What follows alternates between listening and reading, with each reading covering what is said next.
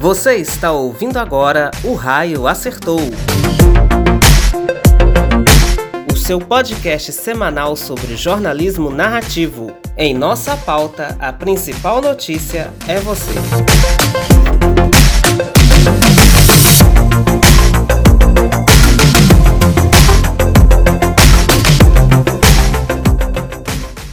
Estamos de volta com mais um episódio de O Raio Acertou. A gente ainda continua na seara dos filmes de terror, das histórias de horror, daquilo que nos assusta, nos amedronta, mas também, né, o número das grandes produções aí que estão acontecendo este ano. Eu acho que a gente nunca esteve tão bem servido no ano, no, no mês de Halloween de um ano, tão bem servido de inúmeras produções sobre o terror. Ainda temos aí a volta da, da família Adams com a série da Wednesday, da Vandinha, que vai ser lançada aí em breve. Então a gente não consegue fugir muito desse assunto. Eu sou Johnny Afonso, criador e apresentador aqui do Raio Acertou, e vamos nessa em mais um bate-papo com a gente. Bora lá?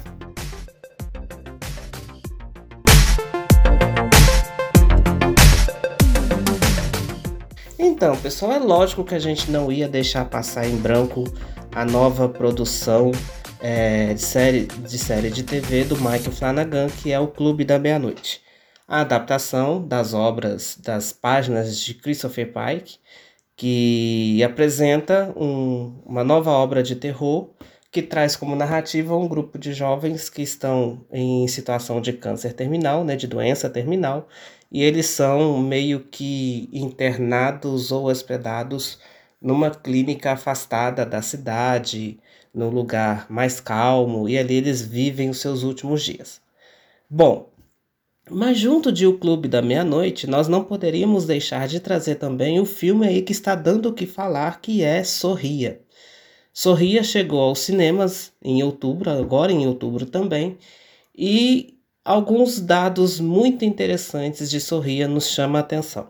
Primeiro, é um filme barato, de muito baixo orçamento e um filme que não foi produzido para o cinema.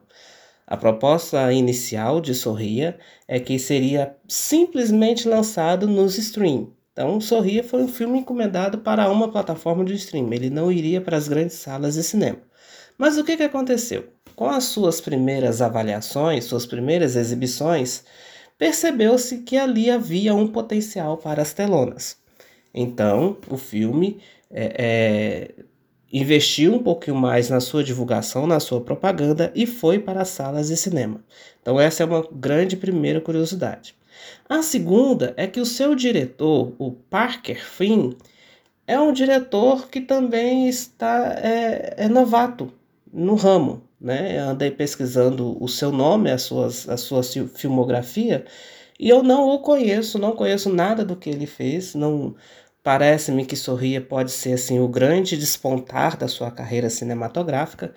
Então, Fim tá aí, é um jovem cineasta que pode é, se deslanchar, se lançar nessa seara do filme de terror. E terceiro, Sorria. Ele termina, né, esse primeiro filme lançado agora, ele termina com um grande potencial e uma promessa do início de uma franquia. Então, o filme aborda uma maldição que se chama Maldição do Sorriso e, e o, o desenrolar da narrativa desse filme, inclusive, é um roteiro muito bem construído, muito bem amarradinho, né? É, atores é, é, que não são muito bem assim conhecidos. A gente tem o Jesse Usher, que é o, o, o, o, um dos, dos, dos supers lá de The Boys, né? O que tem a alta velocidade, que eu esqueci o nome dele aqui agora que está no elenco, mas infelizmente assim não tem um grande brilhantismo dele ali, mas é um filme promissor, né? Sorria igualmente ao terror de Flanagan, é um terror psicológico. Então assim, ele tem o, susto pelo susto, as jumpscares assim super assustadoras, tem monstros super assustadores, assustadores, é, é, visões super assustadoras quando passa aquela câmera lenta assim, num plano panorâmico, que você começa assim a, a, a segurar forte os dedos da sua mão, porque você sabe que ali vai vir um susto, vai vir um assombro e é certeiro.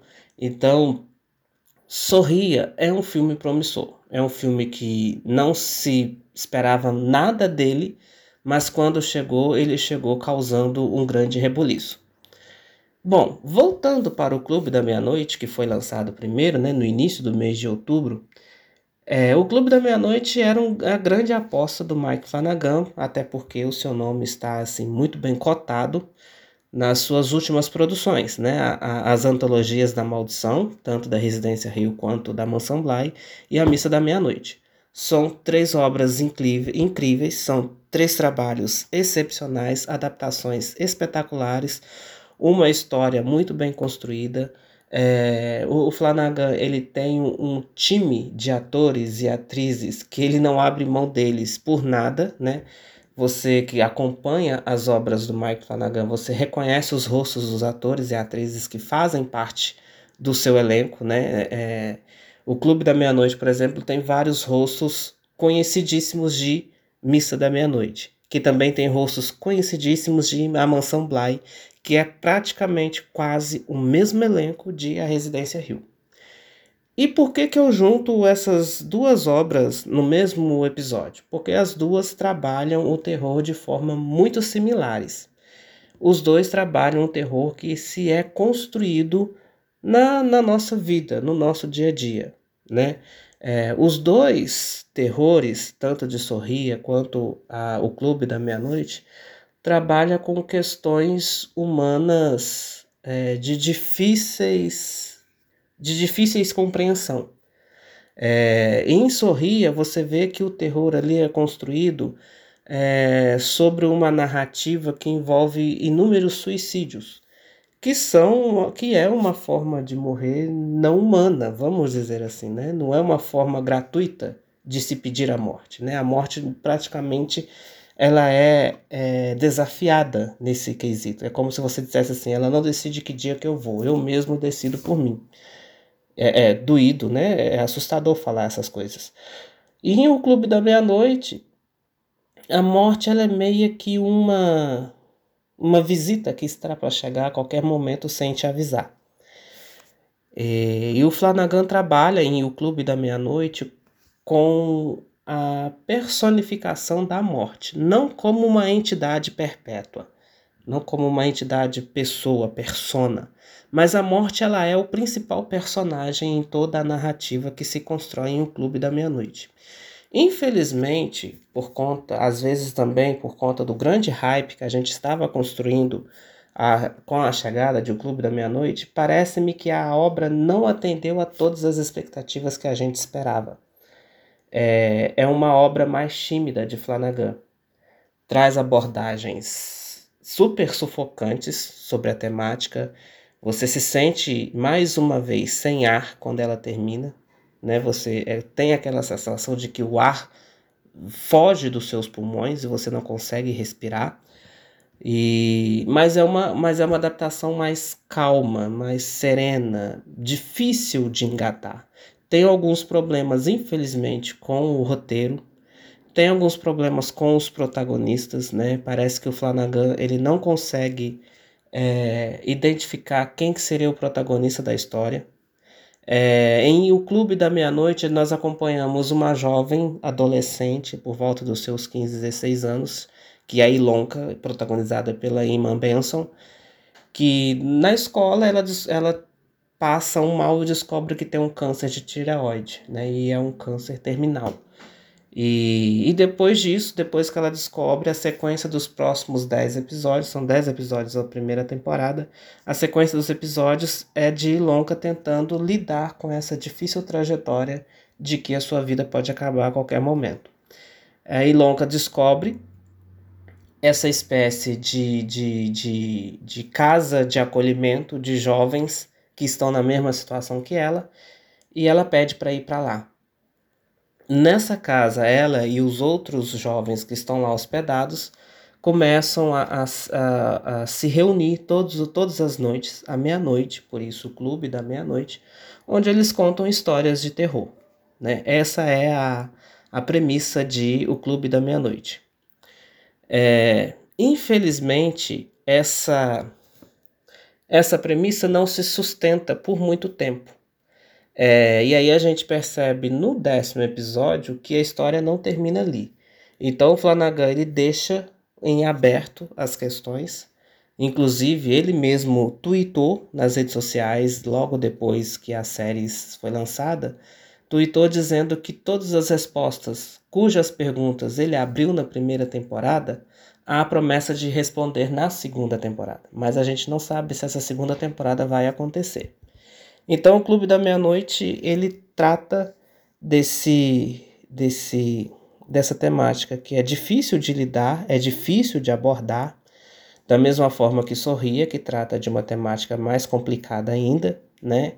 E ambas as, as produções trabalham com um, um, uma certa maldição que nos rodeia, que é a maldição do não conseguir se superar, do construir nossos próprios monstros que a gente não consegue lidar com a perda, com o luto, com a morte, com a despedida, e, e, e por aí vai, né?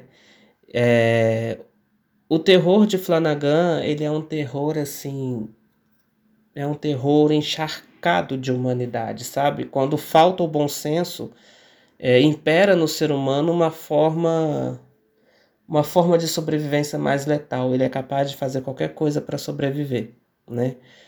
É, Parece-me, eu não li a obra de, do Christopher Pike, parece que Pike ele quer nos dizer que a morte não é o fim, ele quer tratar a morte como um ritual de passagem.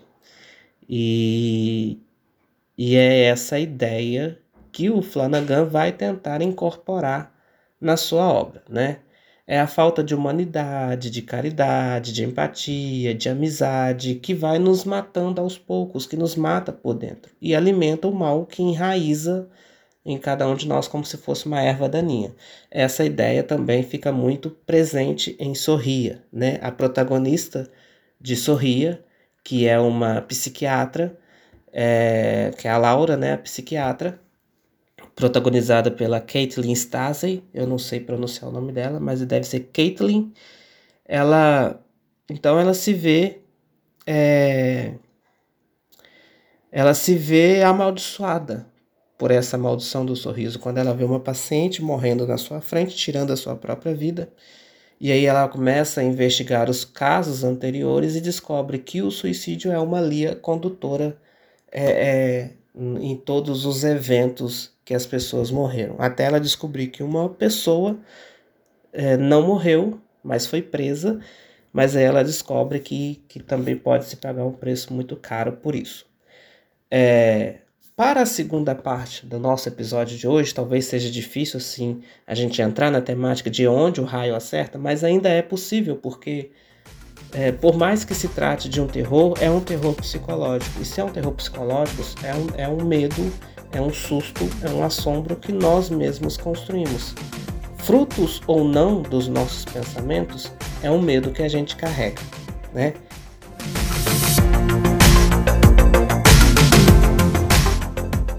Um fato que é muito curioso da gente é, mencionar quando se trata de obras de terror, é, como eu disse anteriormente, neste ano a gente nunca esteve tão bem servido de produções de terror, né?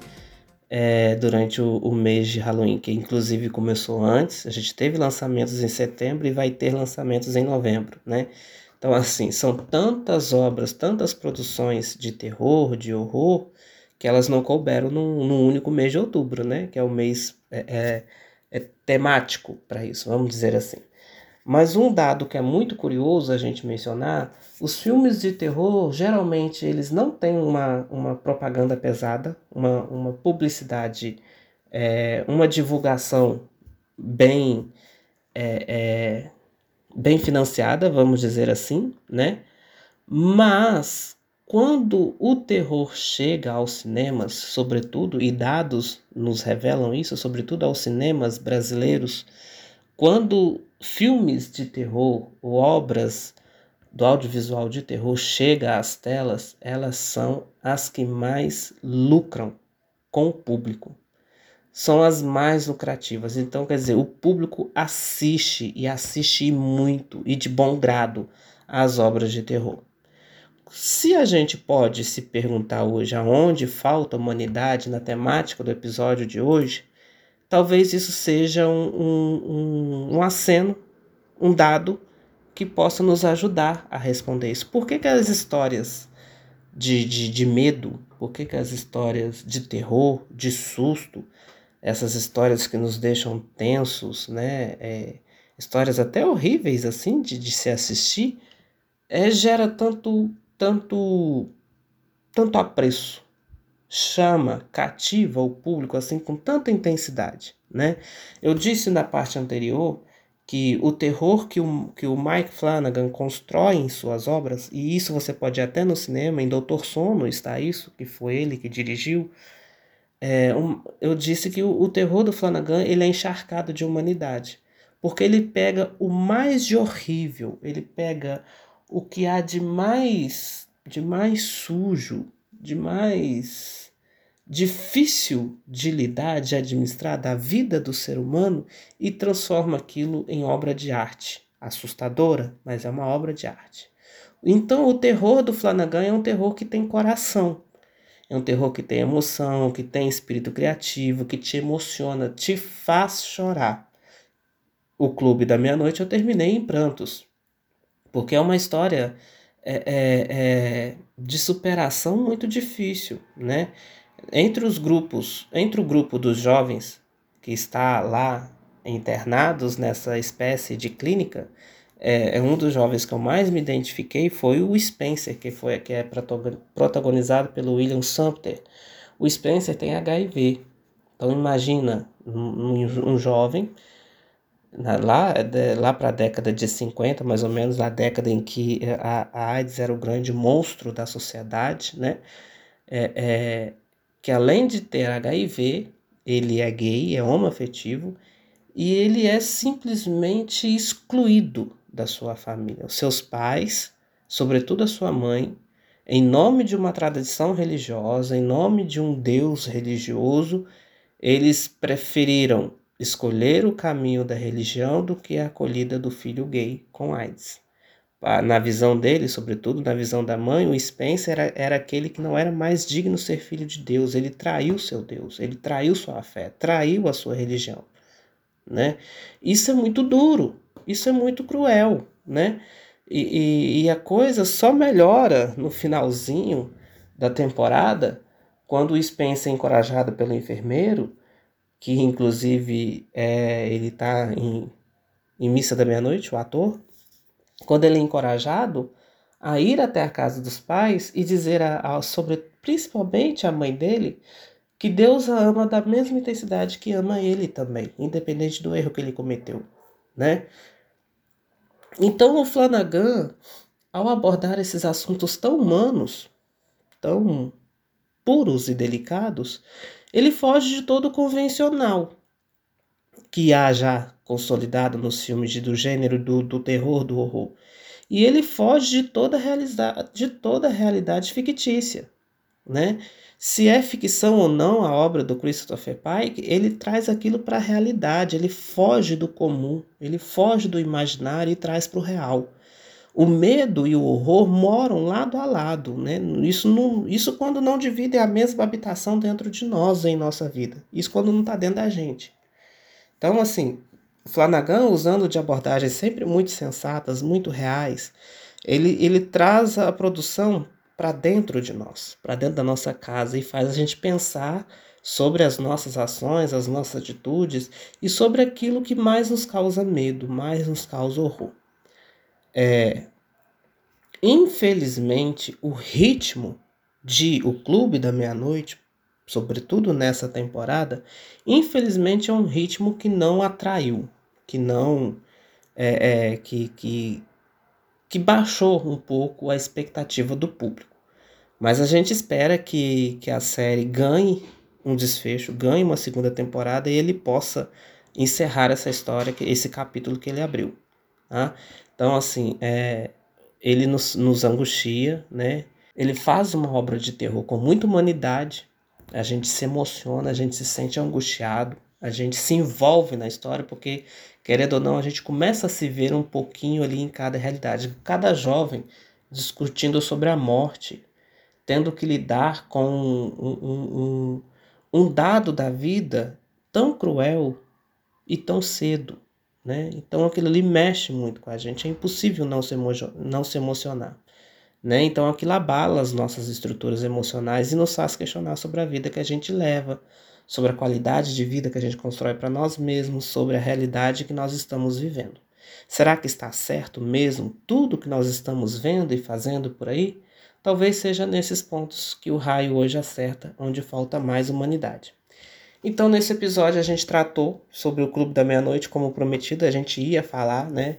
É, mesmo que a série não tenha ganhado a grande expectativa, atendido a grande expectativa que a gente criou, mas quem cria expectativa somos nós, né? os diretores, produtores não têm obrigação de nos atender assim 100%. Mas nós trouxemos também os elementos do filme Sorria, que foram muito interessantes para nós, né? Nos, nos, surpreendeu um filme que a gente não, não dava nada por ele e nos surpreendeu de uma maneira muito positiva. Então esse é o nosso episódio dessa semana. Semana que vem a gente, a gente se encontra para mais um bate-papo. Então espero encontrar com você da, por aqui daí do outro lado ouvindo a nossa, a nossa temática da próxima sexta-feira. Um grande abraço e até mais.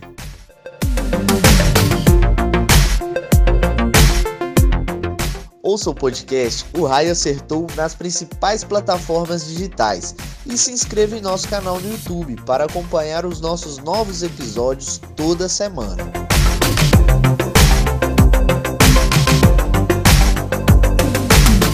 O Raio Acertou. Em nossa pauta, a principal notícia é você.